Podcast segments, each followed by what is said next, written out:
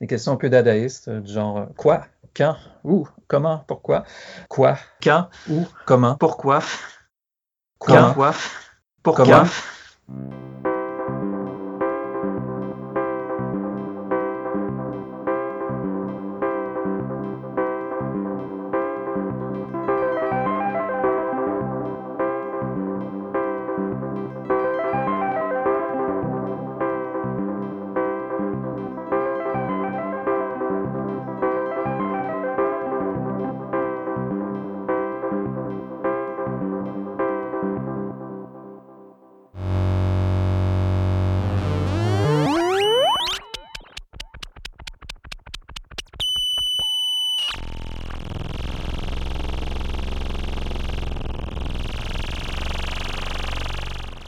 Bonjour, bienvenue à, l'épisode de, de, Griche, un Griche qu'on enregistre en matinée aujourd'hui. Donc, je suis avec Éric Letourneau. Bonjour Éric, ça va bien? Bonjour. Est-ce qu'on doit t'appeler André Éric ou Éric? Éric, Éric. André Éric, c'est un nom de plume. Parfait. Donc, ben, je, vais, lire ta bio pour les gens qui ne te connaissent pas, puis ensuite on pourra discuter de tes projets nombreux et euh, ta carrière aussi de, longue date. Donc, euh, Éric Létourneau est actif dans le monde des arts électroniques, la production de l'espace, des arts sonores et de l'écriture depuis les années 90. Il s'intéresse particulièrement à la sphère publique et aux médias de masse comme matériaux d'intervention. Son travail fut notamment présenté dans de nombreux festivals, événements, galeries et musées à travers le monde. Il a écrit sur l'interdisciplinarité, sur les arts radiophoniques, les arts électroniques, l'art-action et le patrimoine culturel immatériel pour plusieurs maisons d'édition euh, qu'on va détailler sur notre site web. Et ces dernières années, donc, il était co-directeur du réseau de recherche-création internationale Hexagram entre 2015 et 2018. Et il est toujours professeur à l'École des médias de l'UCAM. Donc, euh, bienvenue, Eric. Pour euh, les, gens qui ne te connaissent pas aujourd'hui, tu as fait énormément de choses au fil des années, donc ça serait euh, un peu trop court comme format euh, podcast de passer à travers tout ce que tu as fait, mais on va plutôt explorer différentes, différentes périodes comme ça. Mais dans le fond, on va faire plus une entrevue, une entrevue courte, mais je pensais peut-être pour le plaisir y aller avec des, des questions un peu dadaïstes, du genre quoi, quand, où, comment, pourquoi? Euh, donc, j'ai jamais essayé cette formule-là. On va voir où ça peut, ça peut mener comme ça. Mais euh, dans le fond, j'aimerais que tu me parles de tes projets puis euh, ce que tu fais comme production artistique. Donc, André, donc Eric, quoi? Mm-hmm. Merci Sylvain. Ben, d'abord, c'est intéressant de penser au, terme production artistique parce que le terme production implique qu'il y a une distinction entre ce qu'on fait comme art et la vie qu'on mène. Et pour moi, euh, il n'y a pas de distinction. Et je ne voudrais pas dire que ma vie est une production parce que je suis assez improductif, donc ce serait un non-sens. Et euh, j'aime bien l'idée que la vie et l'art soient intimement liés. Donc pour moi, il n'y a pas de, distinction entre le début et la fin d'une œuvre. Bon, oui, peut en avoir évidemment parce qu'il faut mettre en forme les choses pour les autres mais personnellement, il n'y a pas d'idée de, carrière ou de professionnalisation. J'ai toujours préféré remplacer euh, carrière par clairière parce que c'est un endroit euh, dégagé où on peut circuler librement. Et pour moi, tout ce qui est enfermement dans des règles euh, de ce qu'on attend de nous comme être social m'angoisse beaucoup. Donc, il y a ça, mais aussi que pour moi, j'ai pris la décision que l'art serait la vie et que chaque à l'instar de Capro qui faisait remarquer que lorsqu'on se brossait les dents ou lorsqu'on portait attention au moins une petite chose de la vie que l'on fait, comme si c'était une œuvre d'art, qu'on porte la même attention à ces gestes-là qu'on va porter à la contemplation d'une œuvre d'art, les choses deviennent extraordinaires, parfois très étranges, parfois même angoissantes. en tout cas, il y a toujours une expérience euh, sur le plan des affects et de l'intellect très forte qui se dégage de cette attitude-là. Et je dirais que tout ce que je fais dans, le son ou dans d'autres formes d'art, euh, c'est lié à ça. Enfin, à cette tentative-là, parce qu'évidemment, bien sûr, j'oublie de porter attention. Alors, euh, faudrait, faudrait... c'est comme une pratique quotidienne de l'existence que de porter attention à, à chaque moment euh, de la vie et d'en faire une œuvre d'art. Mais d'ailleurs, tes projets qui sont sur de très longues périodes, j'ai cru comprendre que tu travailles sur un opéra depuis X années? une, tétralogie de cinq, une tétralogie de cinq opéras dont l'idée est née vers 1980 quelque chose, 90, 95. 95.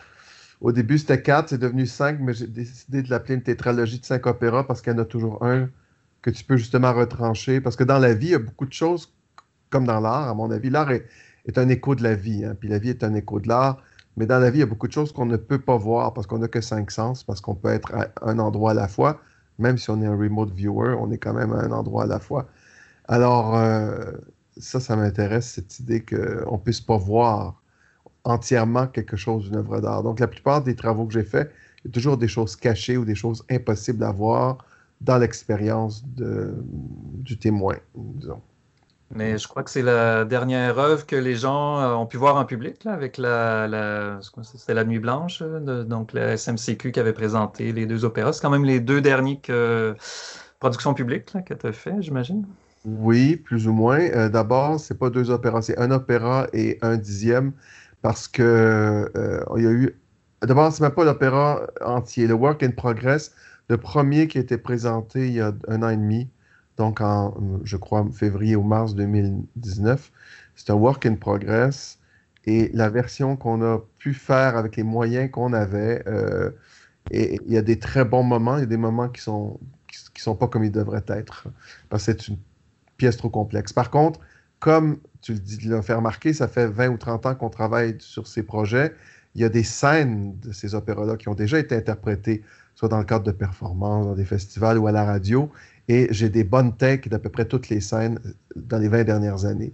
Ce qui fait que je vais pouvoir monter le disque présentement et le livre euh, qui va comporter des notes euh, sur, euh, le, sur cet opéra. Une traduction en anglais faite par Victoria Stanton. Lucie, reine de la lumière, Mitchell, Michael, fils de l'homme, une comédienne qui jouait Marie-Louise, la belle-mère dans Aurore, l'enfant martyr, le film de 1952, celui avec l'orgue.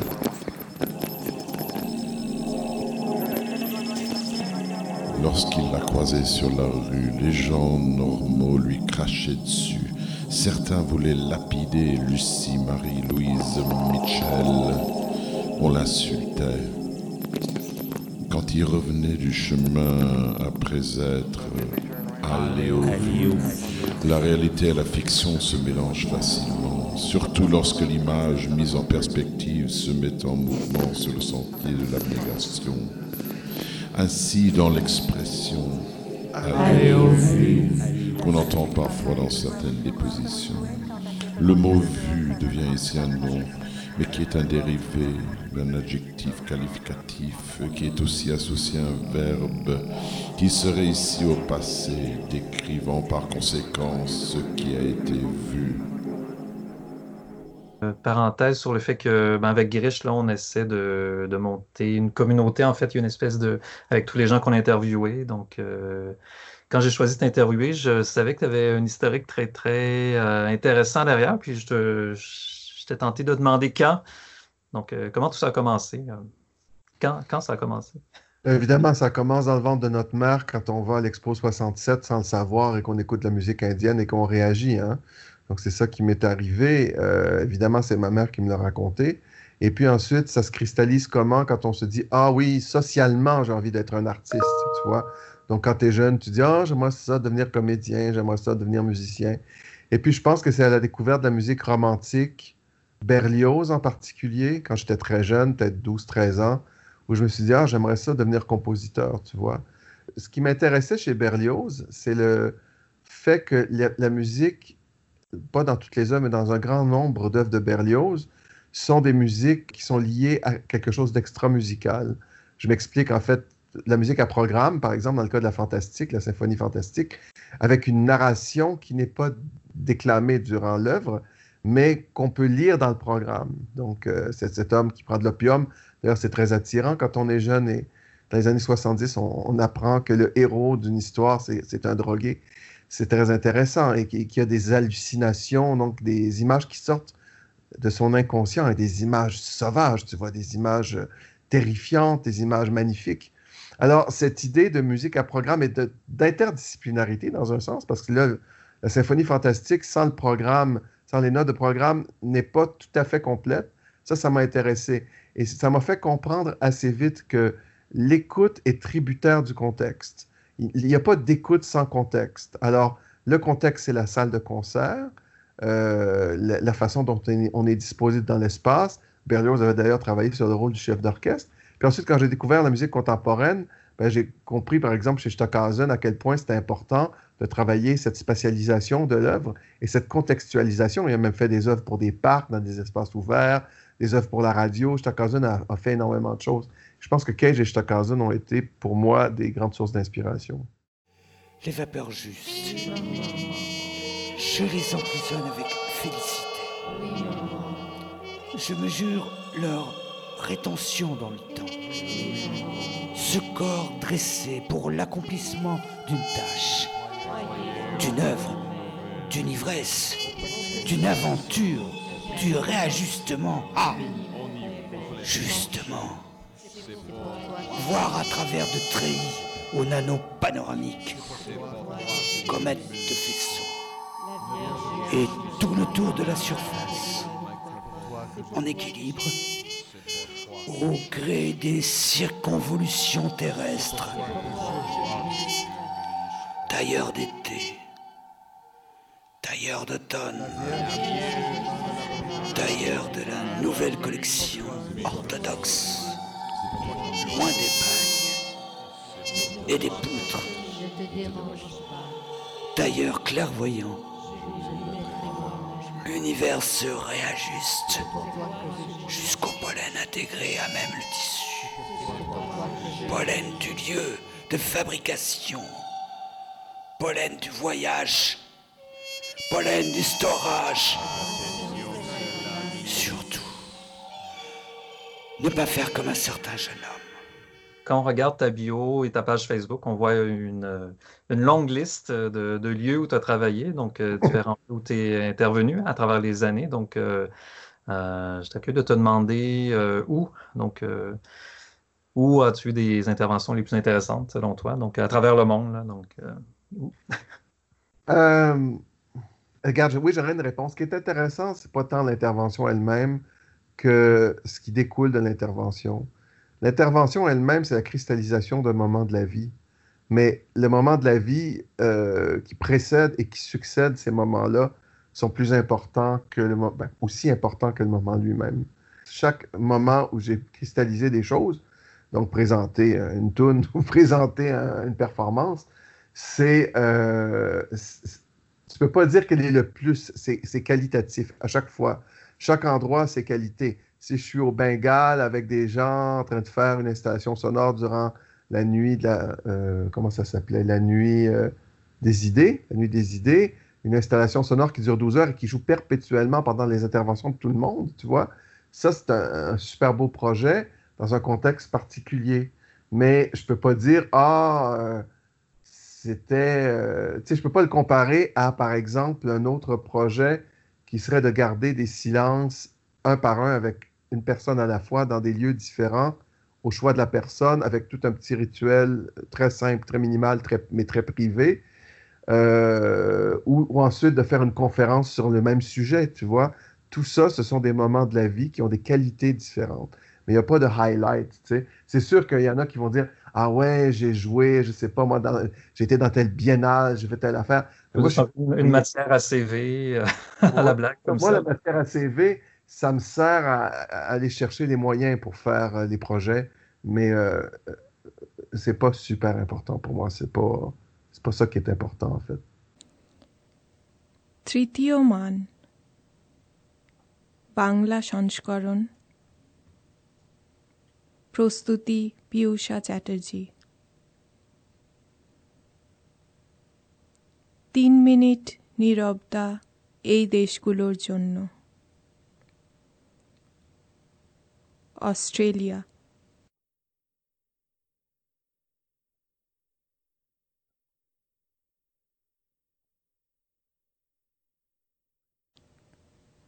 Austria.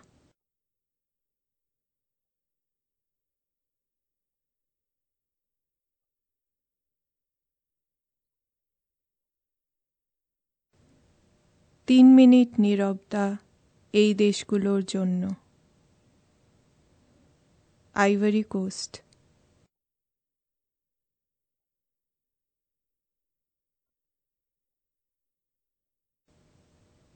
Iceland.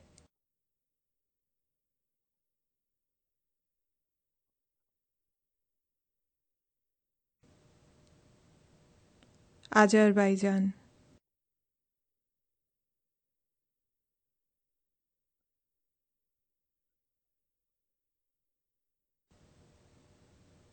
Argentina.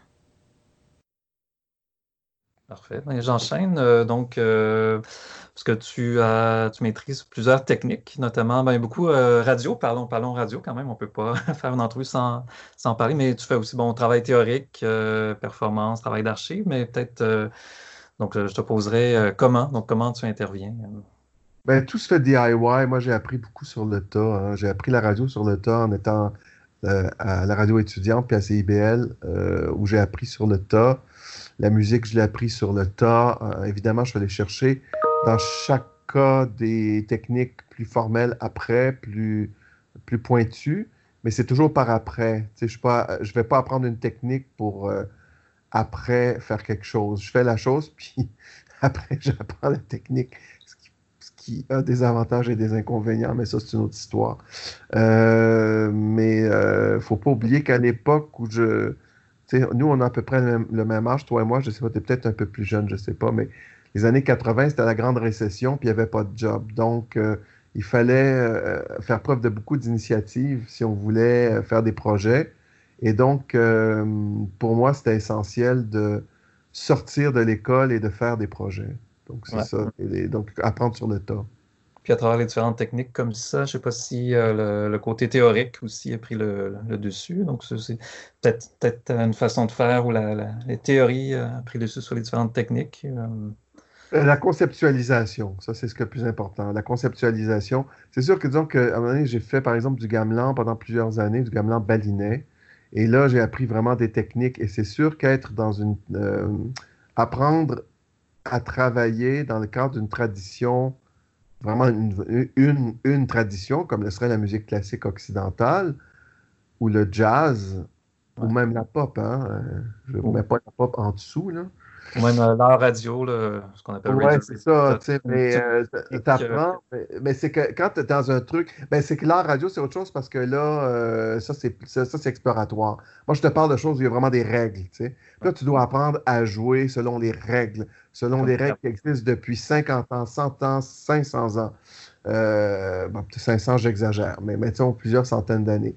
Et là, ça, ça forme aussi une certaine euh, manière de faire les choses. Mais la plupart des gens en musique actuelle, sauf peut-être Martin Tétrault et quelques autres personnes, ont des formations musicales quand même relativement classiques, surtout les plus jeunes. hein. Euh, mais c'est très différent comme attitude après pour travailler. Je pense que ça donne, ça donne d'autres outils pour travailler que les autodidactes purs.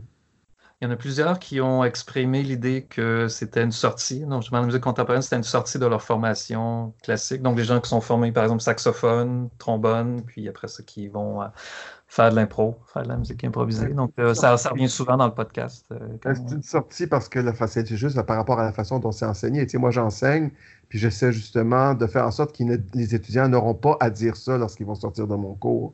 Mais ceci dit, je respecte les collègues qui sont dans la tradition, mais il y a parfois peut-être, euh, euh, de la part des collègues enseignants, euh, il devrait peut-être y avoir plus d'ouverture sur l'expérimentation.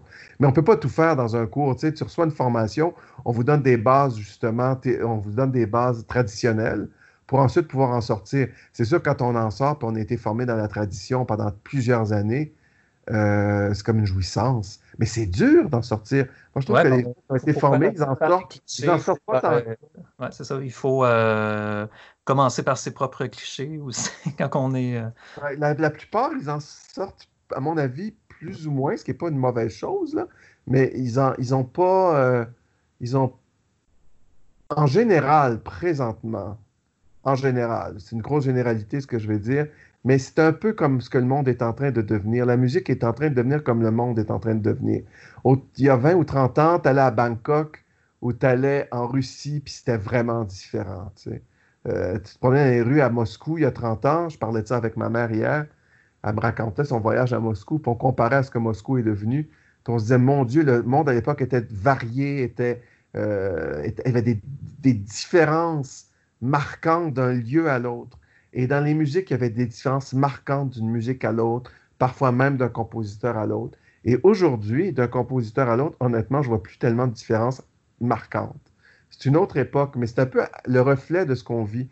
Et est-ce que c'est parce que les gens sont de plus en plus conditionnés par certaines choses, euh, l'apparition de logiciels, la surproduction, la, euh, sur, comment dit ça, disponibilité, la surdisponibilité de la Ouais. musique sur le web, donc sa banalisation aussi. Je ne sais pas à quoi c'est dû, mais je trouve que les gens sont, en général, hein, il y a beaucoup d'exceptions, sont assez sages dans leur manière de concevoir la musique. Par exemple, je connais pas tant de compositeurs que ça qui travaillent avec des échelles, euh, des gammes vraiment différentes. Il y en a, mais c'est une minorité. La plupart, euh, ou ils font du noise, ou bien ils vont faire du tempéré, plus ou moins, tu sais.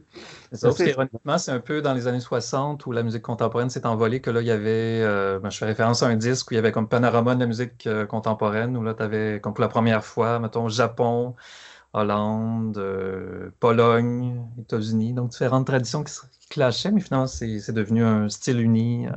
Un exemple, tu vois, c'est une chose que les gens font très peu, moi que j'essaie de faire, c'est très difficile, mais euh, c'est d'avoir, par exemple, deux modes, euh, deux tunings différents en même temps dans une composition. Euh, très peu de gens font ça. Je veux dire, ils vont le faire peut-être involontairement s'ils rentrent en transe et se mettent à faire plein de notes weird sans se soucier que ce soit accordé ou pas. Ça fait une dissonance extrême. Mais quelqu'un qui compose comme ça, non, c'est une espèce de tabou. Tu peux pas faire ça. Pourtant, il y a des traditions dans le monde où ça existe. À Bali, c'est ce qu'on appelle le sinaren. Par exemple, on disait, lorsque tu chantes les chansons de théâtre d'ombre, le euh, légendaire, donc les métallophones peuvent être accordés d'une certaine manière, et ton sinaren, ton chant, tu peux le faire sur une autre, un autre mode, une autre échelle, avec d'autres intervalles. Et ça, c'est des choses, encore des tabous. Tu fais ça aujourd'hui, puis les gens disent, oh mon Dieu, c'est terrible. Ou par exemple, utiliser des petits sons très, très aigus. Euh, je me suis fait reprocher que mes sons étaient aigus et faisaient mal aux oreilles. Euh, bon, mais c'est vrai que c'est peut-être physiologique, qui souffre, peut-être je suis un peu sadique, je sais pas, mais moi je les trouve très jolis ces sons. Il y a comme un- un tabou sur un paquet de choses que dans la musique actuelle, on retrouve pas si souvent que ça finalement. La musique actuelle est devenue, en général, encore une fois, un peu conservatrice si on compare à la témérité qu'elle pouvait avoir dans les années 60, 70, tu sais, à ses Ah. débuts, puis jusqu'au début 80, à mon avis. Sûrement une opinion qui va provoquer la plupart des gens que j'ai pu interviewer au cours des 20 derniers épisodes. Ben, je peux en discuter, je peux me tromper, mais euh, ayant été dans les scènes de la musique expérimentale depuis le début des années 80, euh, je trouve qu'il y a un retour en général, pas juste dans la musique actuelle, dans toutes les musiques, à une espèce de, forme, euh, à, des habitudes, à des habitudes connues, aux, aux zones du connu. Il n'y a, pas beaucoup d'exploration. Est-ce que c'est parce qu'il y a un manque de conceptualisation de la part des artistes? Je sais pas. Euh, moi, moi, en tout cas, je, je l'observe chez moi, j'essaie toujours de me battre contre ces habitudes-là pour essayer de pousser la recherche plus loin. Mais ça, c'est ma recherche. Hein. Je dis pas que j'ai tort ou que j'ai raison. Là. Effectivement. Donc là, euh, peut-être je, je m'en voudrais de pas parler euh, peut-être de ta dernière production, Livresque, ton livre, en fait, euh, dernière anthologie que tu as faite en, euh, le point de vue théorique. Donc, euh, est-ce que tu peux nous en parler? euh, je saute un, un autre sujet complètement, mais euh, Non, c'est un sujet lié, mon cher ami, euh, parce qu'en fait, justement, on cherche dans la performance, dans l'art performance, d'autres formes. Et on voit dans l'art performance aussi euh, une tendance à la normalisation, à cause, entre autres, de l'industrie culturelle qui s'est plus ou moins intégrée ou emparée des festivals de performance, comme ils l'ont fait dans les festivals de musique actuels, qui sont rentrés dans l'industrie culturelle. Donc, il y a un formatage euh, dont ils essaient de sortir. hein. Comme Victo, ils ont développé des, des, des installations sonores, des trucs.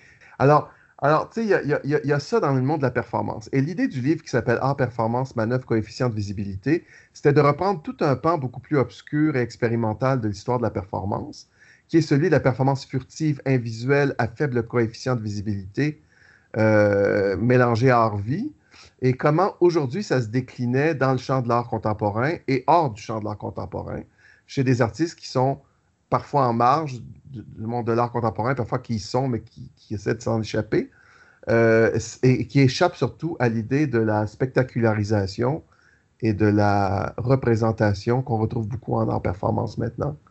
Euh, à cause des festivals où on demande de faire des performances de 20-30 minutes, il y en a 4 par soir, il y a 5 soirs. Tu sais, ça, c'est des formats extrêmement, euh, ben, pas contraignants, mais c'est pas évident de trouver sa zone de liberté dans des formes comme ça.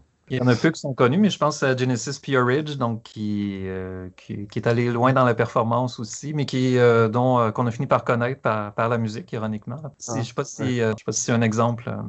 Oui, bien sûr. Euh, Debord et Puridge, même si Puridge n'aimait pas Debord, Debord aurait probablement détesté Puridge, mais euh, lui qui détestait pas mal tout le monde. Mais euh, euh enfin, j'ai dit Debord, je parlerai des situationnistes. Hein. Je parle de ça parce que dans le fond, tu as toute la théorie de euh, Marcus qui dit que les Sex Pistols ont été un peu, si tu veux, mis en scène, qui ont été mis en scène ou mis en, marché, entre guillemets, par Malcolm McLaren que McLaren était un espèce de post-situationniste qui avait tout lu de bord et tout lu les situationnistes. Mais Puridge dit, ben non, les punks étaient beaucoup trop traditionnels pour nous. Nous, on voulait sortir de ces formes musicales-là, qui étaient un peu nostalgiques. Le punk, c'était comme une, ré, une, réminiscence du rockabilly, des sources même du rock, parce que c'était juste une opposition, entre autres, pas juste, mais c'était entre autres une opposition rock symphonique, un peu pompeux des années 70. Puis là, c'était de revenir à autre chose. Ben, les, la musique industrielle, Puridge, c'était aller encore plus loin, c'était de détruire l'idée même d'avoir trois, trois, accords. Tu sais. Il n'y avait, ouais. avait, plus d'accords. Mais dans le fond, quand tu écoutes les premiers enregistrements de Throbbing Gristle, euh, avant, euh, juste après Cum Transmissions, qui était leur groupe de performance, ils ont formé un groupe de musique, Throbbing Gristle. Les premiers enregistrements de Throbbing Gristle ressemblent beaucoup à du krautrock des années 60, du krautrock allemand. Et euh, ensuite, ça va évoluer vers autre chose qui va se distinguer. Il va y avoir une individuation vraiment de and Gristle comme style, comme, comme groupe musical. Mais évidemment, Pure Ridge a fini en faisant une performance, en se fusionnant avec sa femme, euh, en devenant euh, semi-homme, ouais. semi-femme. Mais, mais, tu vois, ça, c'est l'exemple de quelqu'un qui conceptualisait très bien son œuvre. C'est quelqu'un qui était vraiment fort en conceptualisation, Genesis Pure Ridge. Et euh, je pense qu'il conceptualisait pas mal avant d'agir, pendant et après. Alors, il fait corriger ses, ses, les, les, ratages de ses concepts antérieurs.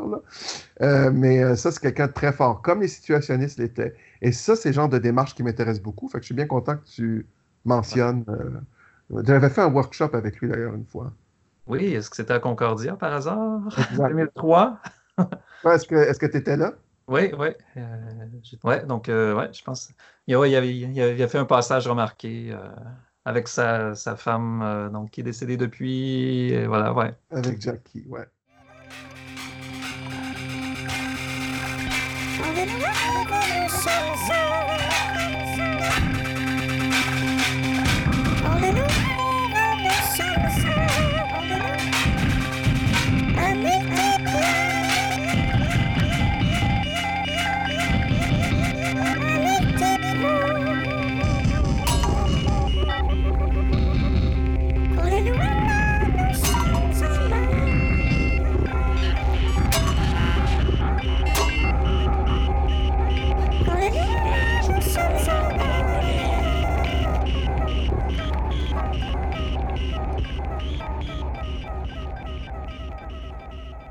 J'enchaîne en terminant aussi. Donc, dans le fond, quand tu prends un peu de recul par rapport à ça, ce que tu te demandes euh, pourquoi, des fois, je sais pas si tu as la, chance de réfléchir à une réponse à ça. C'est pas pourquoi le faire, c'est pourquoi tous les, pourquoi faire tous les sacrifices que ça implique? C'est s'isoler, travailler beaucoup seul. Je travaille beaucoup en collaboration, mais il y a beaucoup de moments seuls. Et là, j'en ai profité du confinement pour faire des projets seuls. Et mais je trouve ça extrêmement difficile d'être seul à ce point-là.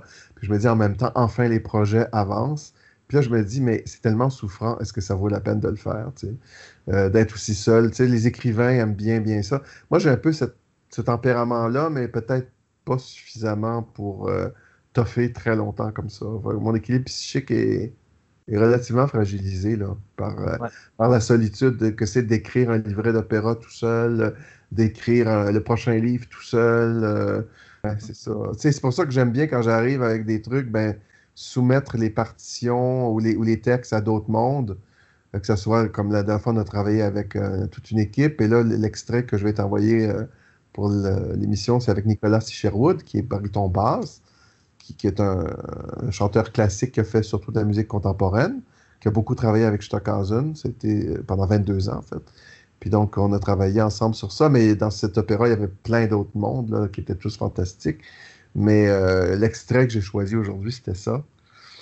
Euh, Saint-Onge, est-ce qu'il est sur cet extrait par ailleurs? Est-ce qu'il. Euh, oui.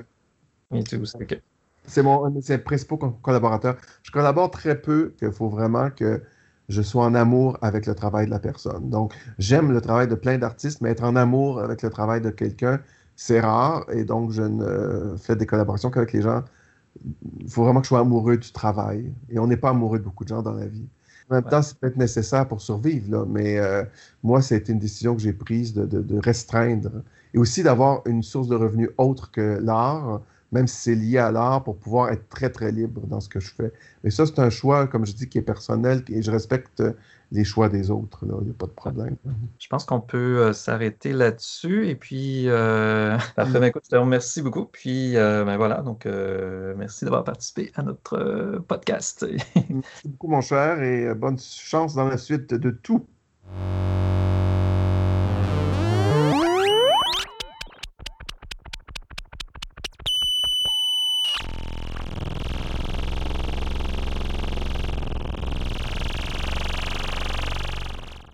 D'informations, consultez notre site griche.org. À très bientôt!